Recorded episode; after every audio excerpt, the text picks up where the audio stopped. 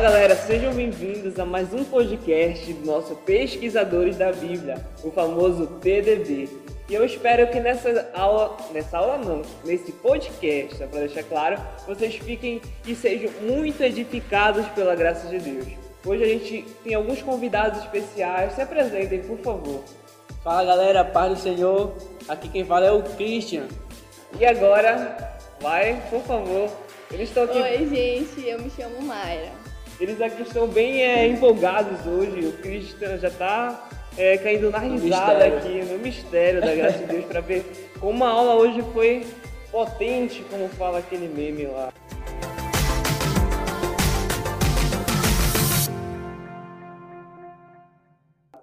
E agora a gente vai falar um pouquinho sobre o que foi abordado na aula de hoje, para vocês ficarem cientes a gente está numa série de alianças bíblicas. Semana passada foi um tema que vocês gostaram muito do podcast, espero que sim. Essa semana vai ser sobre a aliança abraâmica e a aliança mosaica. E a gente vai escutar primeiro um dos dois aqui porque mandaram muito bem na aula de hoje. Eu quase caí no chão de tanto poder que saiu lá da, das palavras deles. A gente vai falar um pouquinho com a Mayra.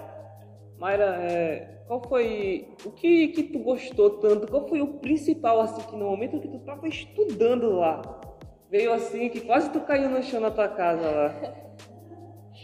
É, olha, o que me chamou mais a atenção porque essa aliança ela se diferenciou das alianças que foram dadas na aula passada que tem, tem um caráter mais universal. Essa aliança ela teve um caráter mais pessoal porque foi a partir dela que Deus ele começou a se relacionar com a humanidade. Por isso que ela é conhecida como uma aliança pessoal. Então foi muito interessante, é, porque através da vida de Abraão nós conseguimos perceber um relacionamento mais pessoal e íntimo de Deus, que se estendeu para toda a descendência dele. Eu tenho uma pergunta. Tá, a gente estudou sobre isso, mas o que esse estudo vai afetar, influenciar na tua segunda-feira, no teu dia a dia? É muito importante a gente saber que a gente estuda a palavra de Deus para aplicar nas nossas vidas. A Bíblia diz que a gente erra por não conhecer a palavra e também ela diz que a gente tem que praticar a palavra para ser licenciado na rocha. E é muito interessante porque é, em João capítulo 15 vem falar que a gente só consegue ser amigo de Deus, ter um relacionamento com Deus, se a gente obedecer a Ele.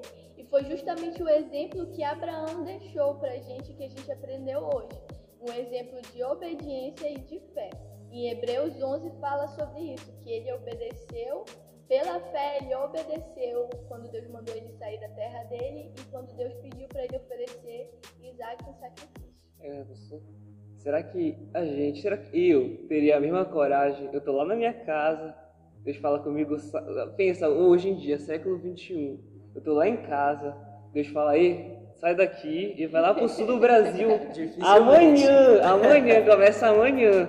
Será que eu ia? Tu ia? Abandonar a faculdade. Abandona tudo que tu tá fazendo. Tu faria? É muita fé. Muita? É muita fé. Dificilmente a gente, com um olhar carnal assim, físico, muito materialista, a gente faria isso. Mas acredito que, como a Mayra falou, por causa da fé, Abraão deixou a sua terra, a sua parentela e seguiu os propósitos que Deus tinha na vida dele, né? É algo incrível. Esse, esse, ele, como o pessoal fala, é brabo. É brabo. Agora, acho que eu dar um pouquinho do Christian. A Mayra falou um pouquinho sobre a questão da aliança abraâmica e o Christian falou sobre a aliança mosaica. Mosaica. E por quê? O que que te, o que que te tocou muito estudando sobre isso? Olha, para falar a verdade, a aliança mosaica ela me tocou em quase todas as suas partes mas o que me chamou muito mais atenção foi o fato de Deus ele fazer uma aliança, ele fazer um concerto, um pacto com um povo que vivia, que estava nesse momento em meio ao deserto. Em meio ao deserto, Deus ele firmou um pacto com, com o povo, mas o motivo de Deus ter firmado esse pacto, como diz em Gálatas capítulo 3, versículo 19, foi porque o povo eles estavam transgredindo aqui estavam sendo povo transgressores. E Deus, vendo isso, ele decidiu, ele decidiu formular leis e princípios, propósitos para que o povo seguisse de uma maneira mais fiel à sua palavra. Só que o que me chama a atenção, Rafael, é que a aliança mosaica é uma aliança condicionada. A questão da condicionada é a questão do se então. Se eu faço algo, então eu recebo outro.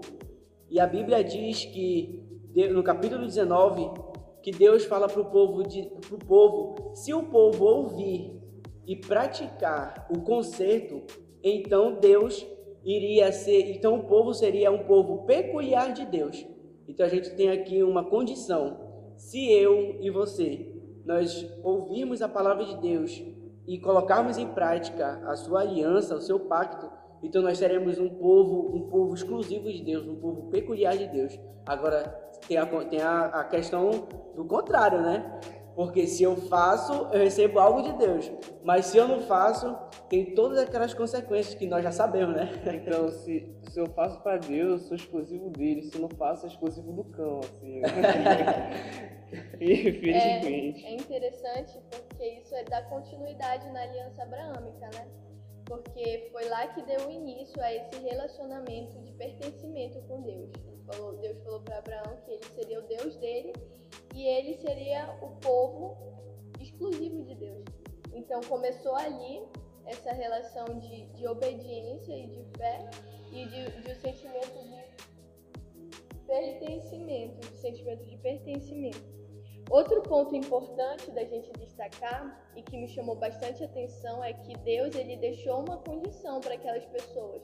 Ele falou assim: olha, anda na minha presença e ser perfeito. Isso não foi somente para Abraão, mas todos os representantes das alianças, como Moisés e os demais, eles tinham esse, essa, esse, digamos, esse dever de deixar o exemplo para o povo, de andar na presença de Deus e ser perfeito, ou seja, é, buscar uma comunhão com Deus e cumprir tudo aquilo que Deus planejou e ordenou, ser obediente. É verdade.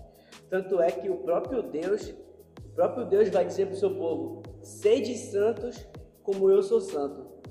Então era o próprio Deus requerendo do povo a santificação, a santidade. E inclusive a questão da santidade, santificação, nos traz muita memória a questão de separação, né, Paulo? Porque se a gente quer viver uma vida em santidade, em santificação a Deus, nós devemos ser separados. E todos nós sabemos que quanto mais a gente se separa das coisas mundanas, mais nós nos aproximamos das coisas de Deus. Quanto mais a gente se separa daquelas, daquelas práticas que antes nos prendiam no mundo, pecaminosas, mais nós nos, mais nós nos distanciamos de Deus. Só que quanto mais eu me aproximo de Deus, mais eu me separo do mundo. E essa é, eu acredito que é a nossa principal foco, principal meta. Nos, nos separar cada vez mais do mundo para nos aproximar cada vez mais do céu. Sabe, eu, assim, de uns tempos para cá, eu tenho observado alguns pontos, assim, vamos dizer, meio diferentes em relação à palavra e dos homens de Deus a gente percebe que esses grandes homens, grandes mulheres de Deus relatadas na Bíblia fizeram grandes, inúmeras proezas. Muita coisa mesmo assim que a gente pensa, meu Deus. Eu penso, meu Deus, se eu vivesse só 10% de tudo isso aí, já seria algo incrível assim. E eu paro e penso, esses homens, eles também cometeram falhas certeza. Cometeram erros. Deslizaram, fizeram alguma coisa que desagrada ao coração de Deus. Mas eles se arrependeram. Sim. E a gente vê ao longo da história de reformadores, de avivalistas e tudo mais também, que nesse ponto a obra não depende dos homens, mas é totalmente de Deus. A gente pode acabar falhando. Com certeza. Assim como a gente falha várias vezes. Mas, claro, se arrependendo, Deus perdoa verdadeiramente. Se arrepender, deixar de lado, uma metanoia, uma mudança de caminho total. Sem dúvida. Mas isso vem para provar que Abraão, ele cometeu erros. Com certeza. Moisés. Também. E o Arão lá, o irmão dele. Demais. Mas a obra parou? Nunca. a, obra, né, a obra não depende do homem, né? Não depende exclusivamente do homem. Só que Deus ele quer fazer a obra por meio do homem mas não depende única exclusivamente dele. Aí que tá, eles erraram, mas quando a gente erra, não basta a gente ficar só no erro. A gente tem que buscar um arrependimento. Com certeza. Porque com arrependimento Deus ele perdoa, mas a gente tem que querer buscar é, a questão de se posicionar. Esses grandes homens eles não aceitaram ficar apenas no erro, mas eles se posicionaram contra o pecado, se posicionaram contra tudo aquilo que é que Deus não gosta. Então, para a gente viver um verdadeiro avivamento e viver as promessas que Deus tem naquele livro, viver tudo que Deus tem separado, porque Deus ele tem promessas, até hoje, como ele prometeu para aquelas pessoas.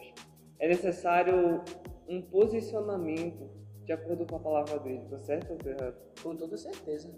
Inclusive, essa questão que tu, que tu acabou de falar aí, sobre os homens errarem mas mesmo assim Deus ter, eles se arrependerem, Deus ter misericórdia e usarem eles, está lá descrito em Hebreus no, no, capítulo 11, quando vai, vai dizer sobre a questão da galeria dos heróis da fé.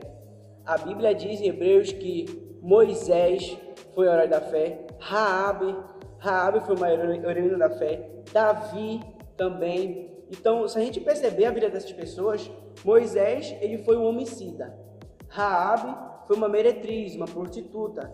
Davi foi um adúltero. Mas só que mesmo assim, eles cometendo esses erros, esses pecados, se arrependeram e Deus cumpriu o propósito dele na vida deles. E isso é muito importante para nossa vida. Eu acredito que, a, que com a Mayra aconteceu muito também dessa forma, né? De, da questão de, de se arrepender do, das falhas, dos erros. Com todos nós acontece dessa forma para Deus poder usar, né, mãe? O que, o que tu diria pro pessoal que está escutando sobre essa questão? É que Deus ele estabelece propósitos e caminhos e sempre parte dele a, a ideia, a iniciativa de se relacionar com a humanidade. Se a gente for perceber e analisar a palavra de Deus, o pontapé inicial veio dele. Foi ele que estabeleceu as alianças e chamou o homem para próximo de si. E tudo isso foi com um propósito. A Bíblia vem falar que Deus tem um propósito para todas as coisas que ele criou.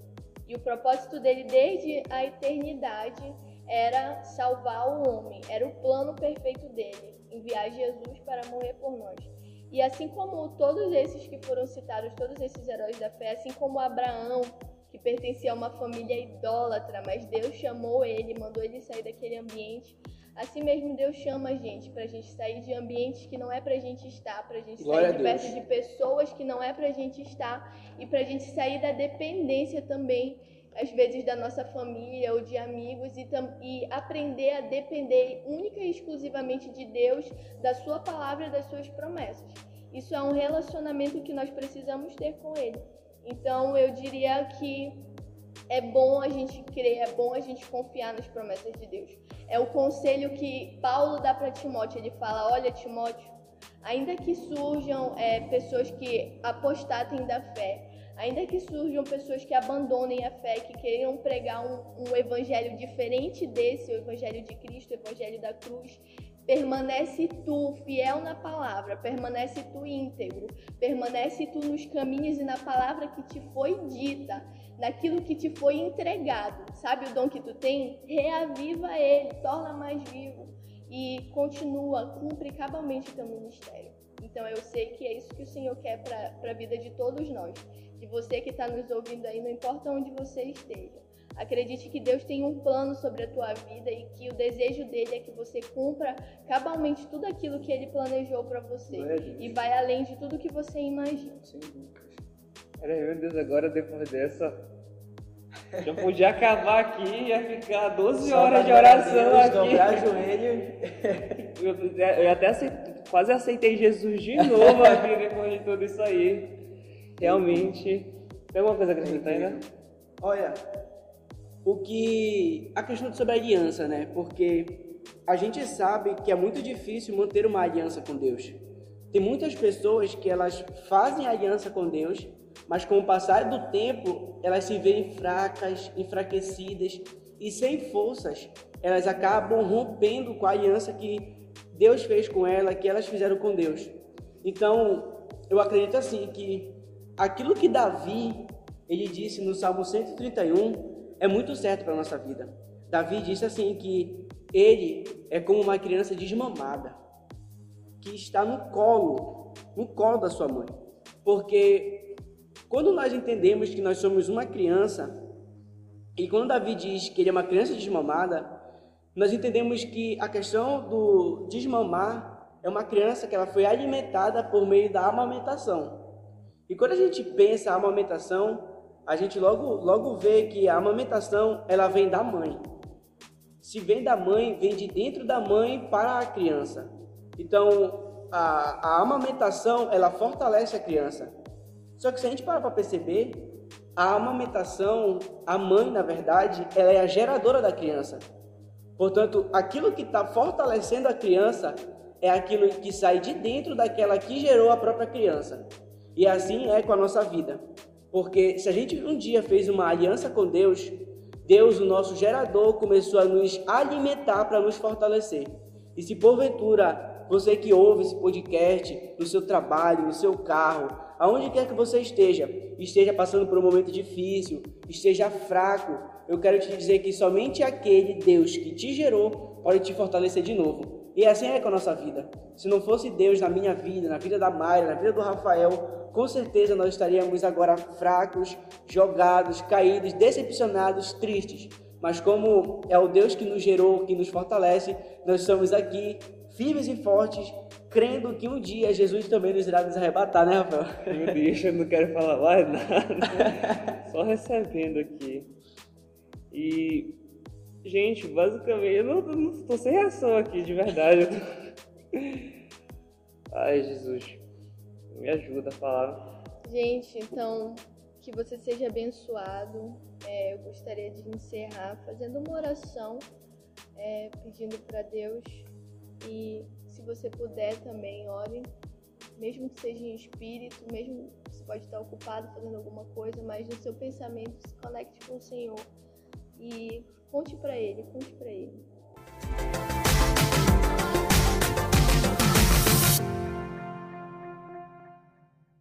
Senhor, nós gostaríamos de te agradecer pelas tuas palavras, porque nós sabemos que é o teu Espírito Santo, Senhor, que nos inspira, que nos, nos dá a palavra, Senhor. Tu conheces ela antes mesmo de chegar na nossa boca, Pai.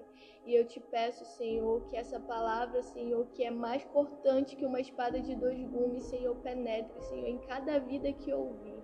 Senhor, somente tu tens o poder de transformar e eu creio, Senhor, que tu já estás transformando e operando, Senhor, em vidas que estão ouvindo neste momento, Senhor, este podcast. Em nome do teu filho amado Jesus, permanece com ele, Senhor, renova a esperança, renova a fé, Senhor. É o que nós te pedimos. Aleluia. Amém. Muito obrigado, gente. Deus abençoe e até o próximo podcast.